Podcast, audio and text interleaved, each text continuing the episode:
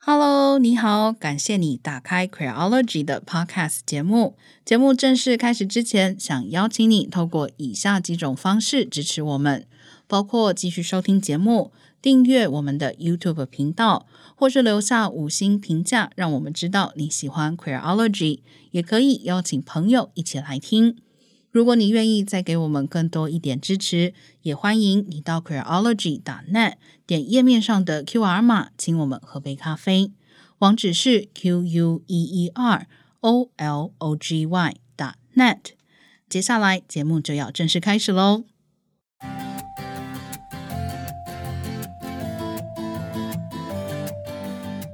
各位听众朋友，大家好，欢迎收听 Queerology 的 Podcast 节目。今天是 Small Talk 的单元，我是娜娜，我是 V 太。今天的节目一开始，不晓得大家都听了我们上两期周年的问答了吗？呃，有没有参与我们的抽书活动呢？如果还没有参与，不好意思，今年你来不及了。我们今天已经要直接的来告诉大家，参与抽书活动的朋友。如果你有抽到的话，其实我们已经在脸书上面做了公告，同时也已经私讯你了。假使你是没有接到私讯的朋友，还是其实建议你去我们的脸书粉丝页上看一眼得奖名单，确定一下你没有漏私讯哈。嗯，对，真的这次非常谢谢大家的参与，希望我们明年可以再庆祝一次周年啊，到时候希望有更多的朋友可以一起加入。今天呢，其实节目一开始呢，也是要先来回答一个问题，非常开心，因为希望是从这个周年问答开始，带起了大家愿意向我们问问题的这种心情哦。我们是在这个 Apple Podcast 的评论里面收到了一个留言，他的提问是说，他想问一个有一点困扰他的问题，他本身喜欢听鬼故事，但是发现在台湾传统或者可能其他文化也有，但他没有观察到。的鬼故事里面呢，就是会把这个男性归属于较有阳气，所以比较能挡煞，然后女生被认为是比较阴。他说不知道这样会不会有点像是另类的本质化的性别想象，不知道该如何拆解。V 太觉得呢？我看到这个问题的时候，我立刻想到我们。刚做 podcast 很早之前有一集的节目在讨论牛郎织女，嗯，那个时候我们就会讲到说，哎，牛郎织女这个故事啊，在后来演变成的版本，看起来是一个充满了各种性别刻板印象，甚至隐含性暴力的问题。那为什么我们还是不断的流传这个故事？那我们那时候在节目里就有讨论到。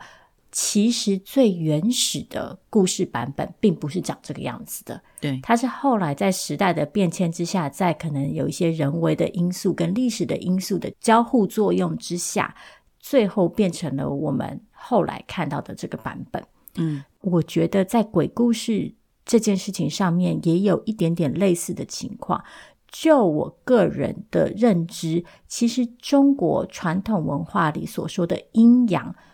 和我们后来在女性主义理论、在性别理论提到的阴柔阳刚，其实不是完全一样的东西，而且这个阴阳的概念也并没有和生理性别的男女强制挂钩，就是它并不是一个固定的搭配。在中国的阴阳指的概念是应该是一个更广泛、更流动，而且和个人生理性别并没有完全绝对相关的东西。对，其实我觉得问问题的人自己提到的，就是拆解这两个字，我觉得确实就是像 V 太讲的，尤其是在面对一些所谓的跟传统文化或者是传统习俗挂钩的东西，必须要去辨认里面的脉络，然后才能够把它分拆开来。就像 V 太刚刚也是提到了阴阳这个概念，其实原本并不是跟性别挂钩的。在这个所谓的男性是阳，然后女性是阴，男性因为是阳，所以可以挡煞；女性比较阴这样子的说法里面，它其实已经完全背离了所谓单独的这样子的阴阳的本初的概念。它其实讲的是，已经是来到性别理论里面的对阳刚的推崇，以及对阴柔的贬义。所以这两层其实就必须要分拆开来看。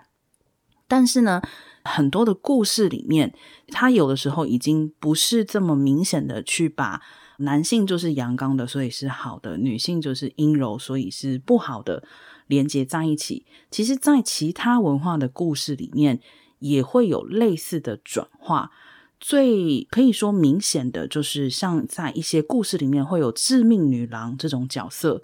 就是一个女性的角色，她所扮演的就是以自身魅力诱惑男性沉溺的女性这样子的这种致命角色。你可以把它视为这种所谓女性比较阴的一种转化。所以呢，我觉得在看这样子的事情的时候，其实还是就是你要保持你自己的意识，你要了解这个故事是怎么被建构出来的。如果你作为一个读者，然后你非常有意识，你知道这是一种文化的建构。我现在在看这个故事，单纯就是为了好玩打发时间，我觉得这个其实没有任何问题。但我也可以很坦白的说，我觉得如果你对这个事情已经保有意识的时候，你看这样的故事，渐渐的你就会得不到满足，你就会觉得啊，这个故事没有完全贴合我的心意。所以我觉得这样子的一种意识也可以帮助你，就是在如果有人问你说啊，那你不是比如说一个很有性别意识的人，你怎么会看这样子的故事的时候，你可以去告诉他你怎么样去分拆中间两层不同的含义。另外，关于怎么样从所谓的阴阳，然后转变到这种民俗传统里面的阳气跟阴性，或者说是这种巨阴这样子的东西。一段时间之前，我听过一个 podcast 叫做《独角戏》哦，他是读书的读，他做过一期节目叫做《鬼月的年纪搞不好比你阿嬷还小》，有兴趣的话，你可以找出来听听看。这里面就有去拆解所谓的从。阴阳这样子的一种，我会把它称之为哲学的概念，怎么样转化到所谓的民俗，又是怎么样转化到所谓的禁忌？我觉得那一期 podcast 节目你可以参考看看。我觉得娜娜说到了一个重点，我们再回去看这些故事的时候，保有现代的意识当然是很重要的。我们可以用我们现在所学习到的一些新的。价值观念去评断，然后去拆解这些故事是怎么演变的。像讲到阴阳这件事情，其实在中国传统文化里，阴阳其实并没有高下之分，而是一个互补的状态。嗯，但是在后来的诠释里，因为父权社会的规范，导致阴阳变成一个有，或者说阳刚跟阴柔变成是一个有接续的状态。在我们读这些故事的时候，一方面我们后来所获得的这些知识跟这些新的价值观念，可以帮助我们去反省、去拆解，就是这些故事是怎么一步一步演变到我们今天看到的这个样貌。我们又要怎么去理解它，然后甚至是去反驳它，或者是去拒绝它。嗯，但另外一方面，我们也不能忘记的事情，就是很多故事它的发生其实是有。它的脉络的，所以我们也很难一昧的用当代的观念去说啊，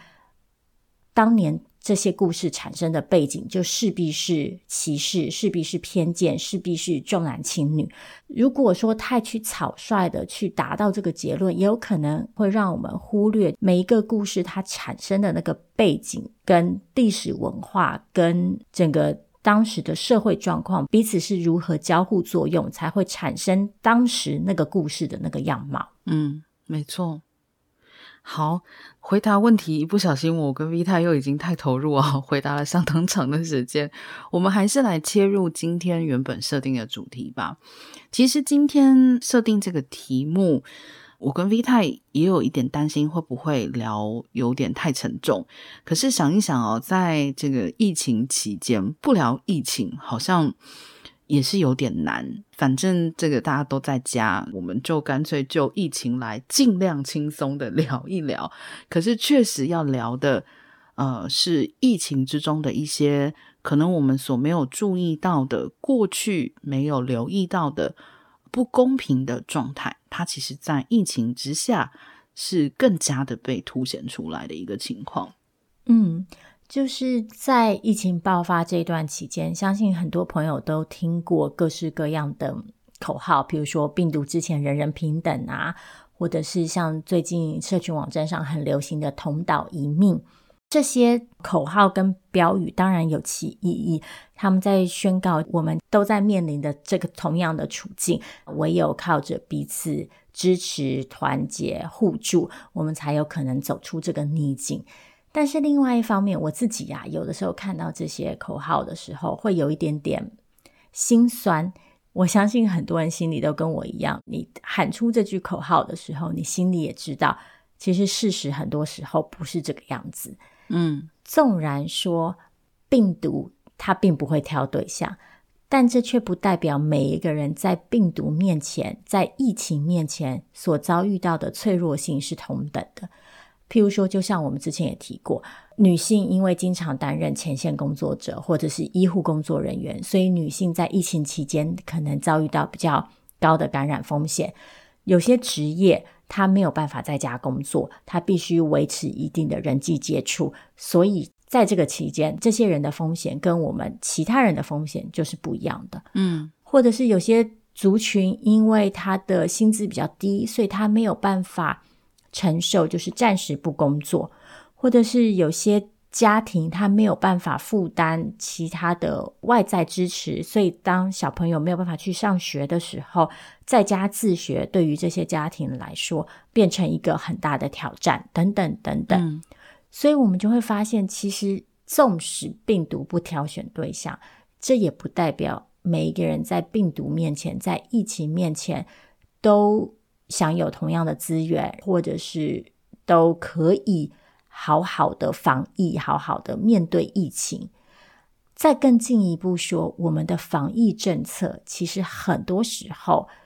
也是具有针对性的。嗯，就是我们的防疫政策很多时候看起来是一视同仁，但是其实如果我们仔细检视，就会发现这个一视同仁底下，其实反而忽略了各个不同族群的特殊性。嗯，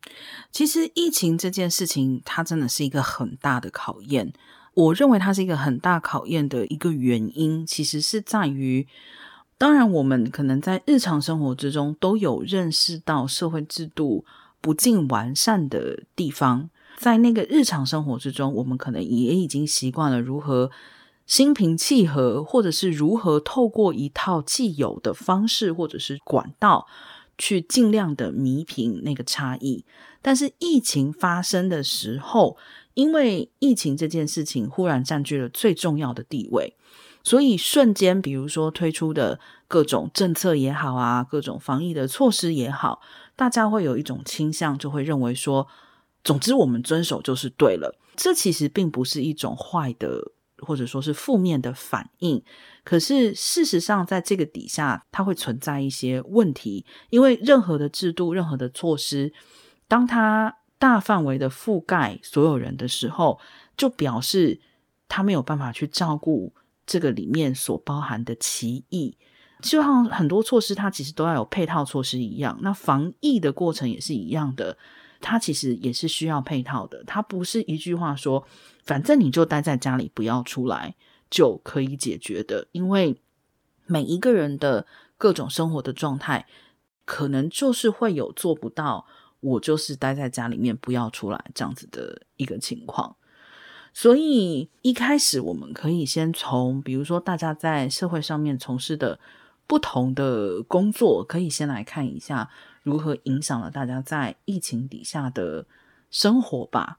像在台湾，最近很多的第一线的工作者，其实真的就是受到了疫情很大的冲击。像医护人员，我觉得这个是属于大家。可以马上联想到的，受到疫情巨大冲击的第一线工作者，但其实包含，比如说，我觉得在台湾最贴切的就是，比如说像小七的工作人员呐，小七还是要开门啊，超市也还是要开门啊，像现在大家在家网购，物流人员也还是要帮你送货啊，嗯，或者是现在大家点餐，那么外送人员也还是要上班。其实他们在疫情底下，就是属于没有办法回家乖乖待着的人。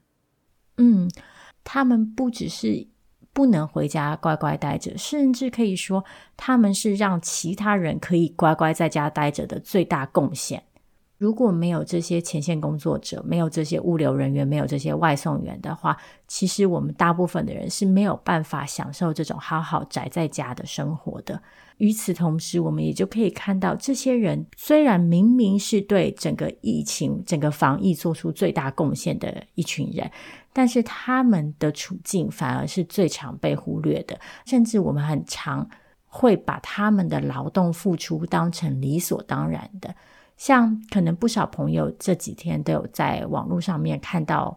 一则 po 文，po 文者就说他在街上遇到了一位从事物流工作的北北，他就看到北北在路边哭，他就跟对方聊了一下天，然后发现对方因为疫情的关系，工时变长，然后又不敢回家看家人，嗯，压力很大，又常常要遇到民众的不友善对待。这篇文章最后呼吁了大家，请记得对物流人员友善一点，多一点体谅，多一点支持。我觉得，当然改善我们的态度是一个方面，但另外一方面，我们也还是要回去看到这件事情在结构之下为什么得以成为可能。一直以来，我们的劳动环境在大幅的非典型化，导致物流工作者或者是外送员。是一群最没有劳动保障的劳动者，他们的劳动环境经常不受到重视，他们的薪资常常是弹性而且过低的，导致他们必须要在这个时间还是持续的长期的工作。一来，这样他们才有办法维持自己的生计；二来，他们也通常没有。太多的空间可以去跟他们的雇主协商出更好的劳动条件，像现在台湾还通过了让排班制中间的间隔可以缩小这样子的法律。说穿了，我们其实就是不断的在靠着剥削这一群没有协商条件的人，然后靠着不断的把我们的劳动市场非典型化，然后拿走这些劳动保障，维持剩下的人的某种理想生活。嗯。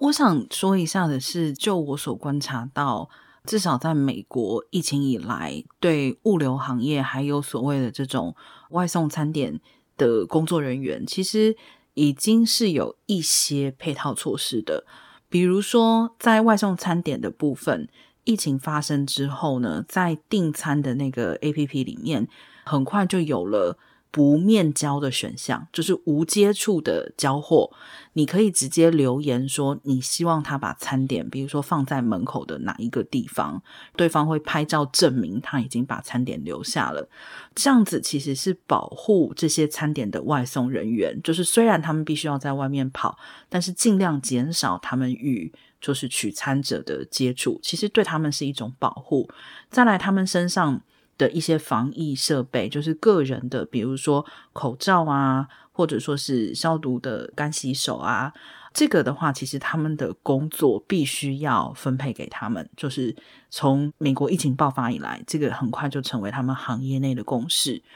或者说是像物流人员，美国的物流人员来讲的话，其中可能最可以值得参考的，包含就是像亚马逊，亚马逊在疫情期间为员工提供新冠检测。但是亚马逊也是遭到了非常非常多的批评，因为亚马逊的仓库也好，或者是他们这些外送人员也好，有相当比例都染疫。我不太确定台湾的，比如说物流公司也好，或者说是外送的餐点公司也好，是不是已经有开始为员工提供这些保护？但是我觉得，像比如说最基本的，看到台湾有外送员现在在外面吃饭。因为要取下口罩，甚至于都要蹲在路边躲起来，在一个角落吃，就会觉得确实是一个台湾长期以来的一种劳资的不均衡，使得连员工去争取说公司是否能够帮我们安排适当的休息时间，或者是有适当的一个地点，让我们坐下来好好的把饭吃完，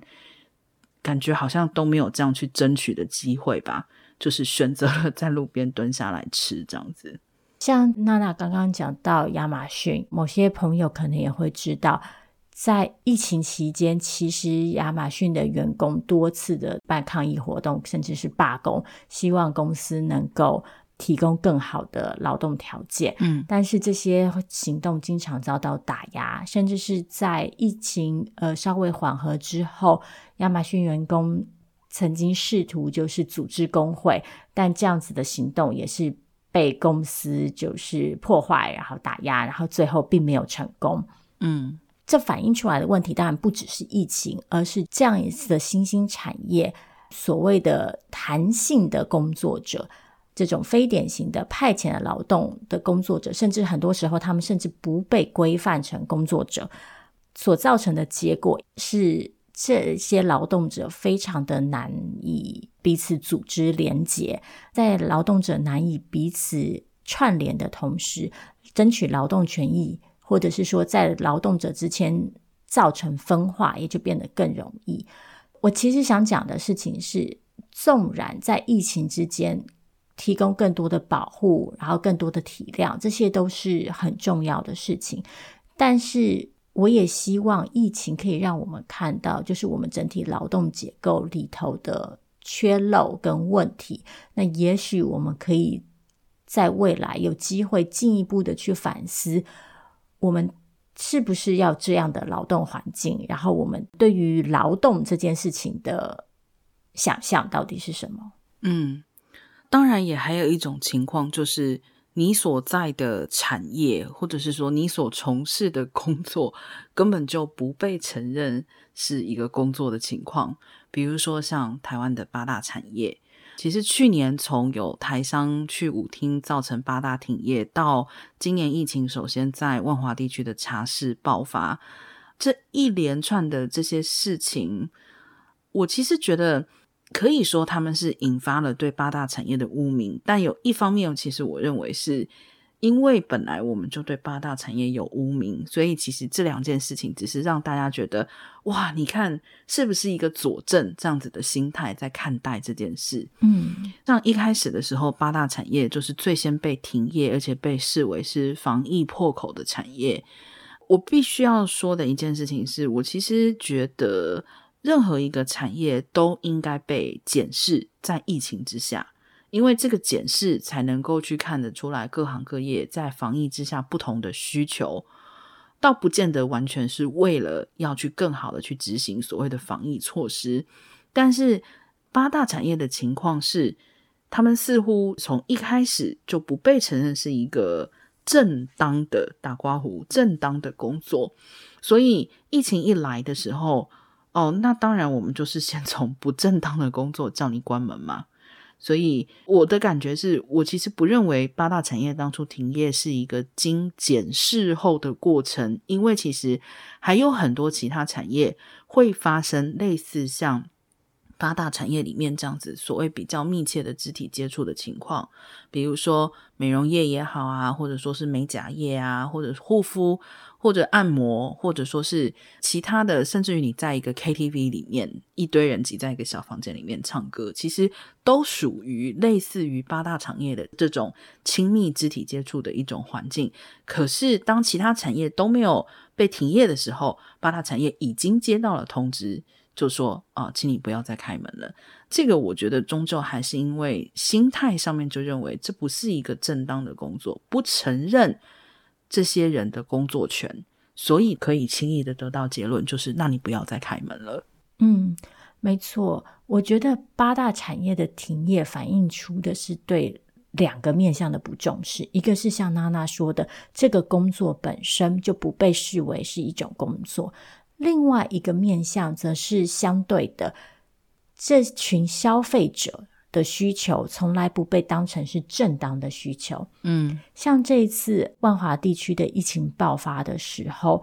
我们就可以在网络上看到很多嘲讽的言论，就是为什么这个时间了还要去查室？为什么某些男性好像管不住自己的下半身？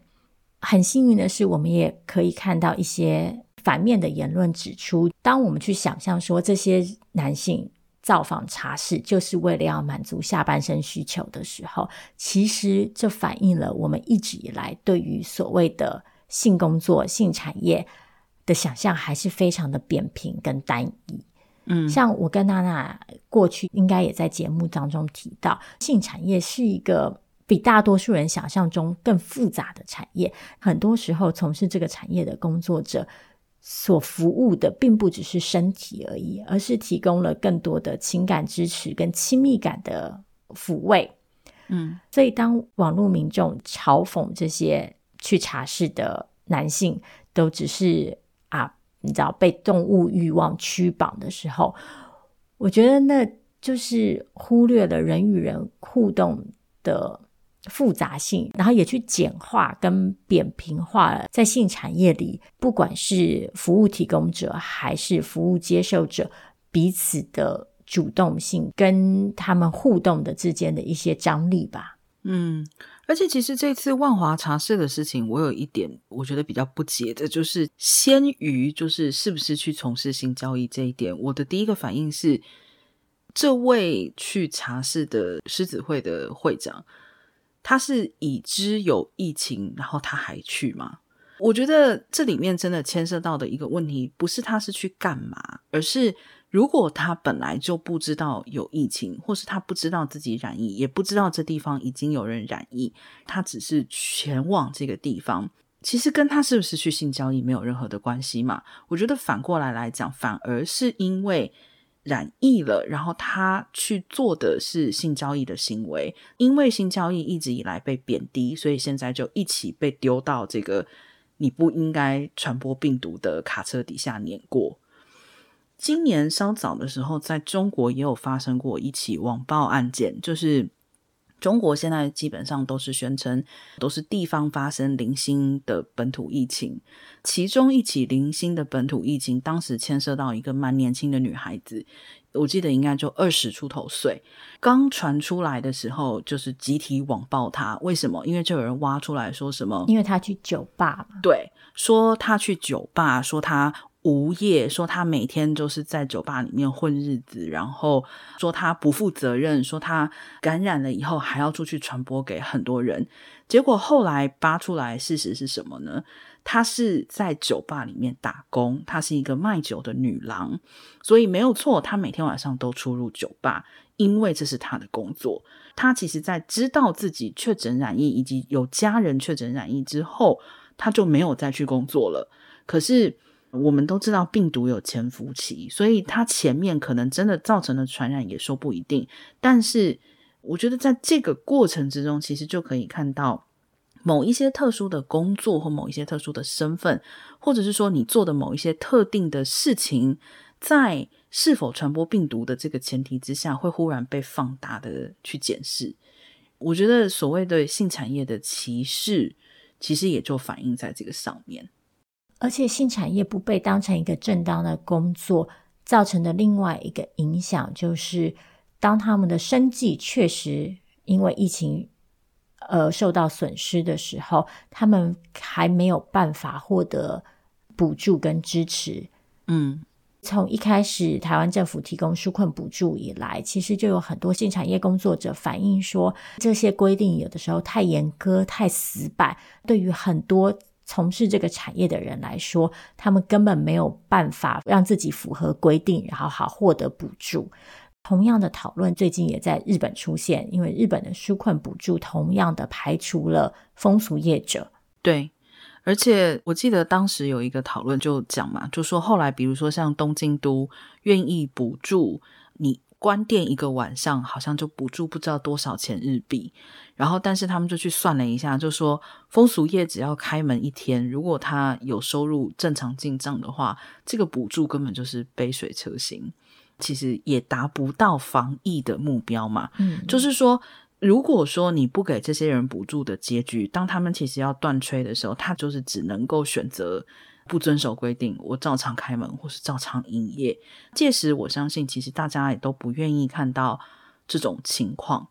这样子所谓不被承认的一些工作或是产业，我觉得也是一定要说的话。那你也可以把它视为防疫的破口，但它成为防疫破口的原因，并不是它不好或是它低俗，正因为制度没有把它纳入考量，它才成为了防疫的破口。另外两个最近在台湾社会经常会被视为防疫破口的族群，一个是游民，另外一个则是移工。尤其在苗栗县爆发出工厂移工群聚感染的事件之后，移工现在变成众矢之的，那很多人就会以防疫之名而不加掩饰的表达出自己的对移工的偏见。嗯，你就会在网络上看到一些言论是啊，移工的卫生习惯都不好啊，移工都没有防疫观念呐，进而用这样子的偏见去。合理化某些对移工的不合理政策，譬如说，苗栗最近就公布要求移工除了上下班以外不准外出，这其实是完全不符合目前的法律，因为在三级警戒下，并没有限制国民外出的权利，我们只是鼓励国民非必要的话，请减少外出。嗯，但是当苗栗直接规定移工，除了上下班以外都不得外出，其实就是严重的限制、损害了移工个人的人身自由，这是一个彻底违反人权的行为。但是很多人甚至支持这样子的政策，认为这是为了防疫、为了社会，这是一个利大于弊的行为，这是为了整体社会的好处。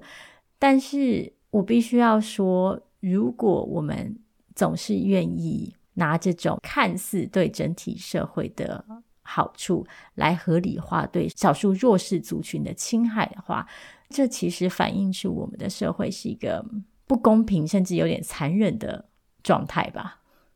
其实我真的觉得疾病底下的污名与歧视是非常纠葛而且复杂的一个状况，但是我必须要很坦白的说，我觉得这个所谓。疾病底下的鄙视链吧，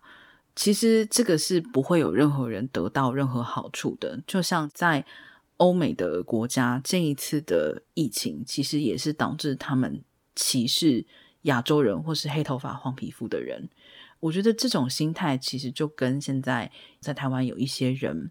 因此觉得。移工就是不好，都带病毒。其实一些欧美的人在疫情严重的时候，也是这么看待黑头发、黄皮肤的人的。我觉得有些事情其实真的需要一点点的将心比心。在移工的保护方面，像以加州为例的话，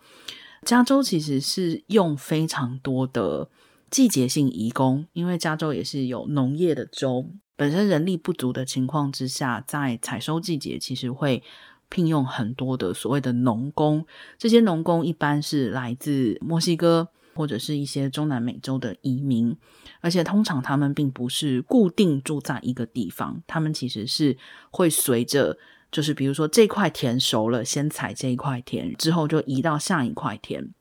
所以在疫情爆发的时候，加州政府其实很快的针对。这个农工的群体提出了一些相应的保护措施，包含后来在分配疫苗的时候，农工的群体其实也有获得优先的考量。当然，他们不是最优先的医护，可是他们应该是在第二波还是第三波，其实就有分到疫苗。所以，就像 V 太讲的，我们的社会怎么样对待这一些为我们的社会提供支持性服务的群体，其实我觉得是反映了我们的社会是。关怀的，或者是残酷的，非常明显的一个分界线。不只是台湾，其实在全球各地，包括从德国到新加坡，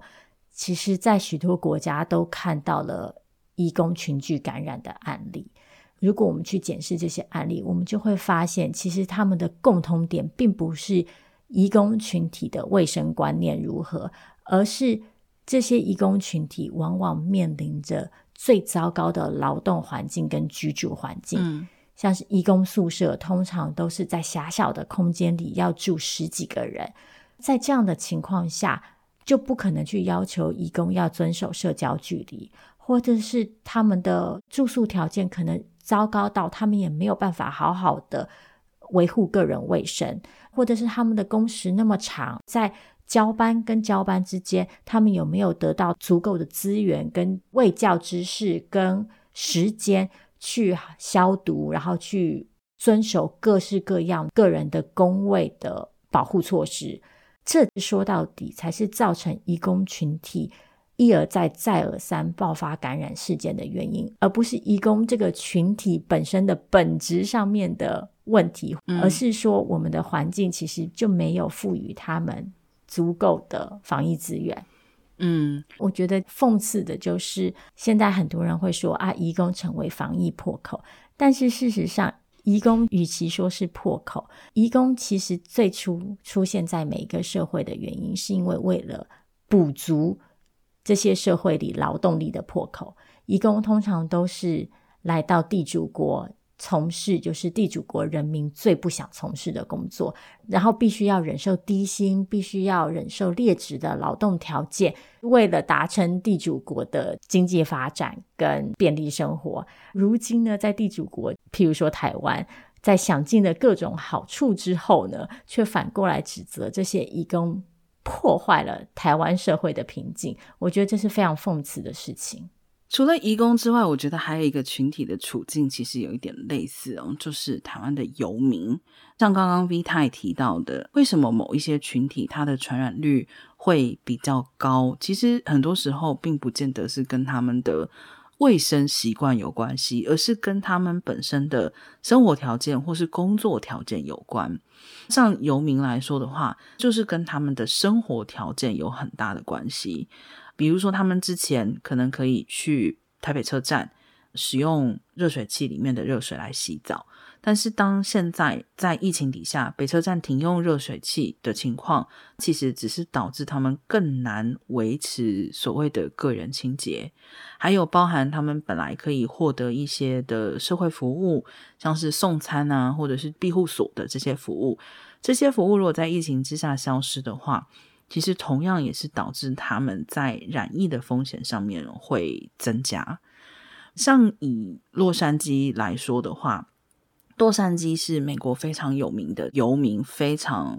非常多的一个地方。在疫情期间，洛杉矶其实针对游民是有提出特别的措施，包含提供住所。提供医疗等等各方面，甚至于在这边有一些从事游民服务工作的团体就，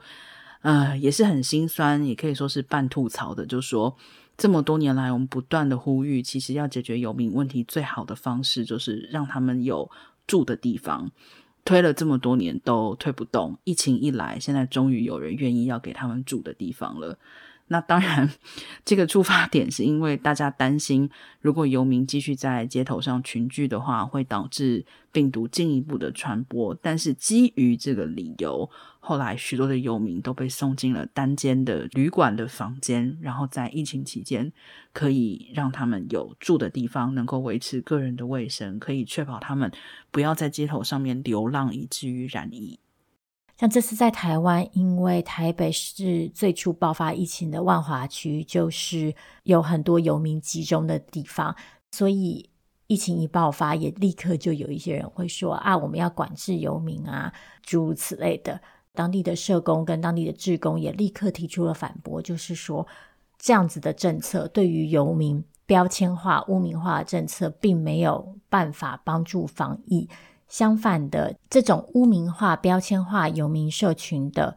做法，其实并没有办法帮助防疫，而是需要去看到就是游民的生活处境。像譬如说，很多人会说，为什么不把游民集中起来管理？但事实上，问题就是一直以来收容中心的容量都小于。游民的数量，嗯，所以如果这个时候我们只是把游民通通都关起来，反而是把过多的人限制在一个过度狭小的空间，反而对防疫更不友善。嗯，另外一方面，令人欣慰的是，我们也在万华社区里看到很多来自当地的社区民众的彼此的支援跟协作。大家想必也在网络上看到了、读到了很多感人的故事。我觉得这些故事固然感人，但是就跟我前面说到的一样，我一直觉得感人的故事不能被当成一个惯例。嗯，人心的善良当然是好事，但是我们不能用人心的善良去掩盖了政策本身的缺失。说到底，我们还是必须要回头去看我们一直以来的游民政策是不是出了什么问题，然后我们的社会是怎么样对待这一群群体的。嗯，其实讨论到这边，我觉得有一个比较简单的方式，可能可以帮助大家理解我们今天讨论的这些，算是切入点吧。可以把“阶级”两个字拿出来做这一次疫情底下很多状况的思考点。就是说，为什么我们知道病毒基本上是不歧视任何人，它会感染所有的人？可是现实摆在面前，就是有些族群比较容易感染，有些族群不容易感染。其实有很大一部分都是来自于各种不同的阶级，经济的阶级也好，或者是种族的阶级，或者是族群的阶级。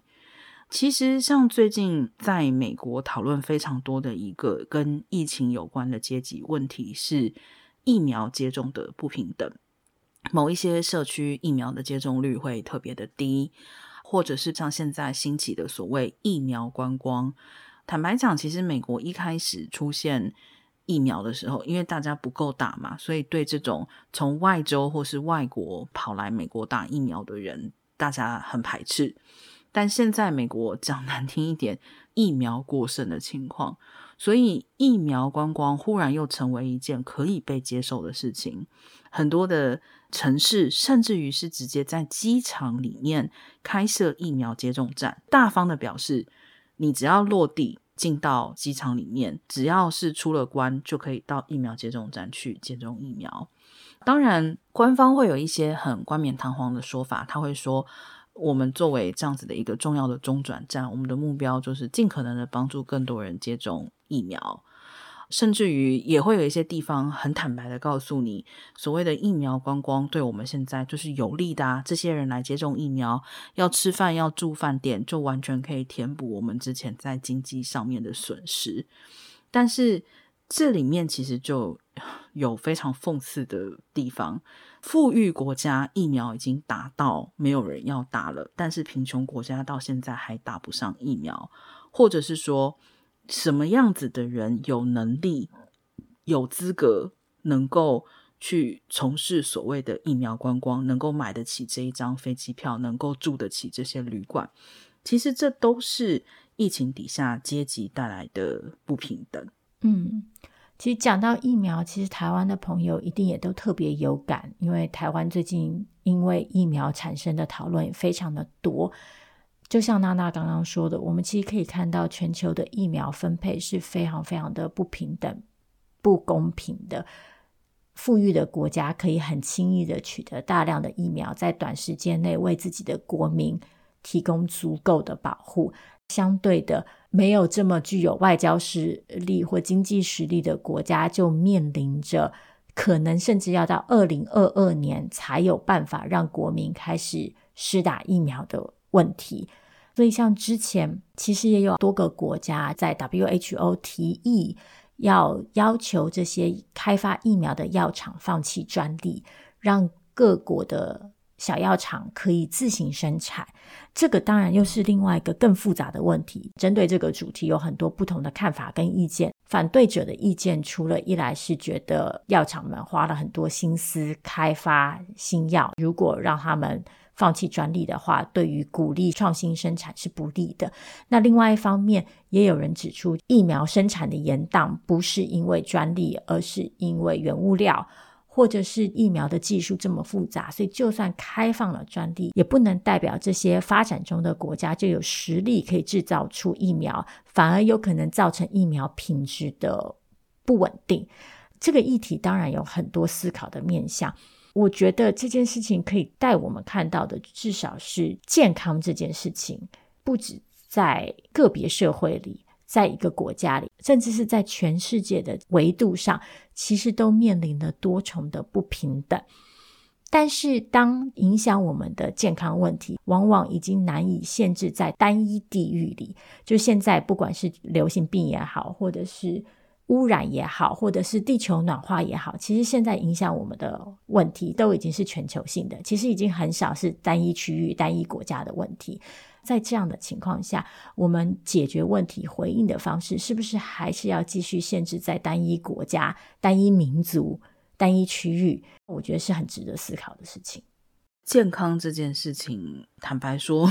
在现代的背景之下，它也是非常政治的。嗯，我想大家可能很轻易的就可以联想得到，健康条件的不同，当然也会造成流行病跟疫情对一个地方或是对某些群体造成不同的冲击。这次新冠疫情爆发的时候，很快大家就开始担心这个疫情在非洲传播的情况，或者是说，像新冠疫情，大家会非常担心它在一些特别小，或者说是医疗资源特别不佳的。一些区域传播的情况，因为他们欠缺重症病房，或者是说欠缺医疗条件，这些其实我觉得是阶级的差异，或者甚至于是到个人的健康条件上面。比如说，截至目前为止，我们都知道，医学界认为新冠病毒容易导致本身有潜在健康条件的人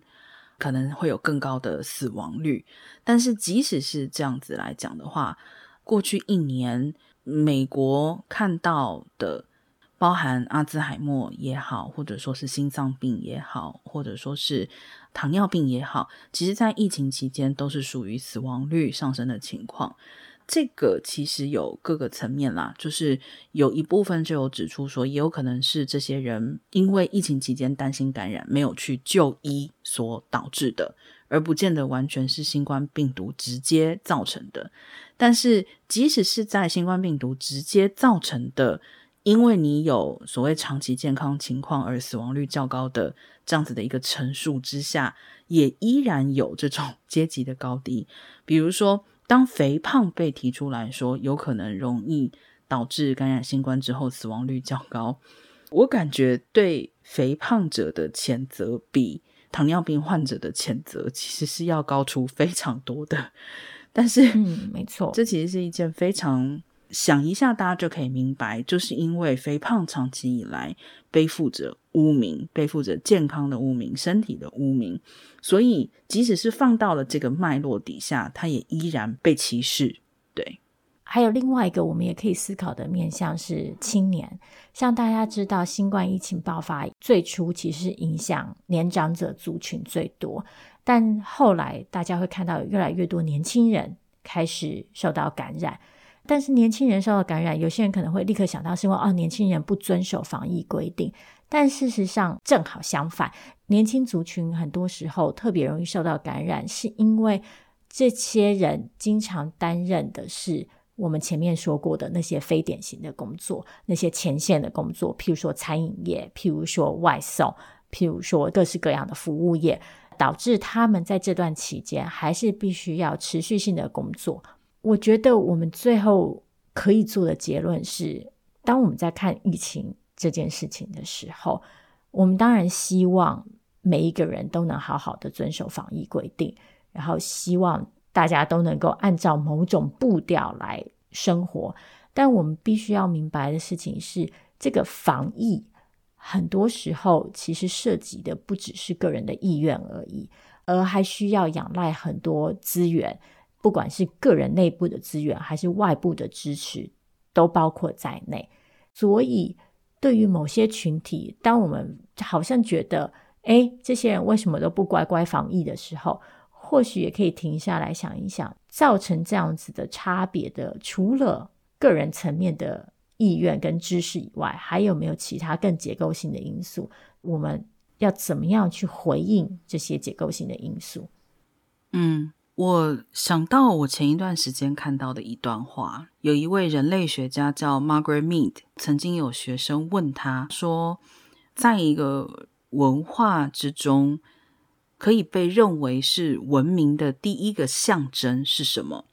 ？Mead 的回答是曾经骨折过，然后又痊愈的一个大腿骨。这个故事讲起来其实很简单，它其实就是去点出来说，在动物的社会里面，如果你断了腿，基本上就是死路一条，因为不会有人来照顾你，你也没有办法从危险的地方跑开。如果你在人类文明的考古之中曾经发现过一条大腿骨是骨折之后又痊愈，那么你大致上就可以去想象，大概人类的文明就从这里开始了，因为这代表着曾经有人为他提供过食物，为他提供过照顾，所以我们的社会其实就是这样子来的。在疫情底下，我们当然也可以很简单的去舍弃那些被我们认为是折断了大腿骨的族群跟人，可是如果是这样的话，我想我们也不会成为一个社会了。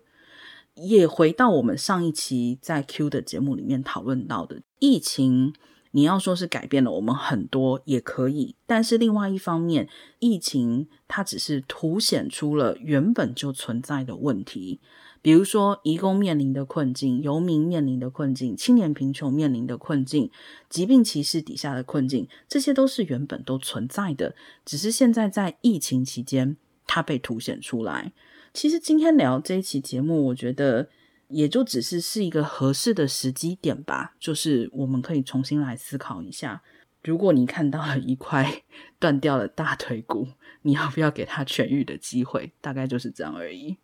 嗯，我觉得今天的节目到这里其实也可以告一个段落。感谢大家的收听。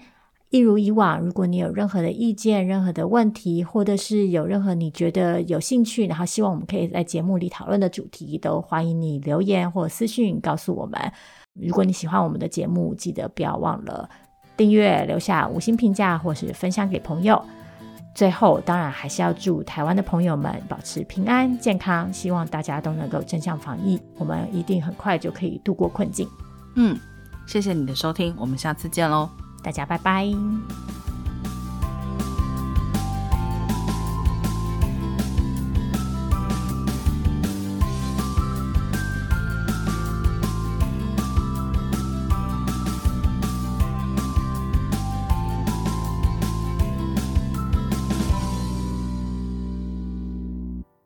Hello，Creology 的听众朋友，谢谢你收听 Creology Podcast 节目。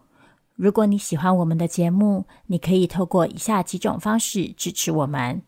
你可以继续收听节目，并且点下订阅，或留下五星评价，让我们知道你喜欢 Creology；